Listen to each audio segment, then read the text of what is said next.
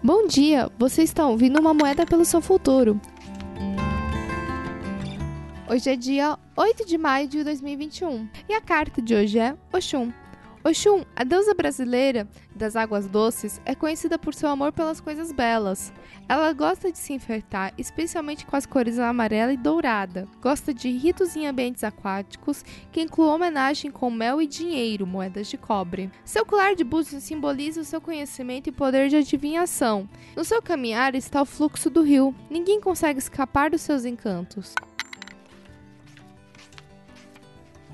Oxum aparece sedutoramente em sua vida e adula você para lembrar de reverenciar a sua sensualidade.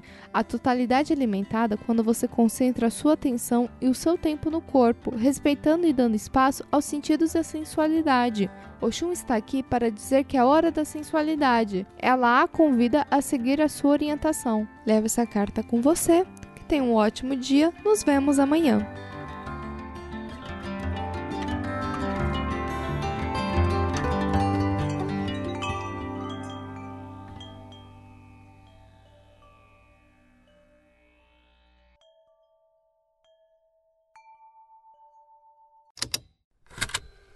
Estalo Podcasts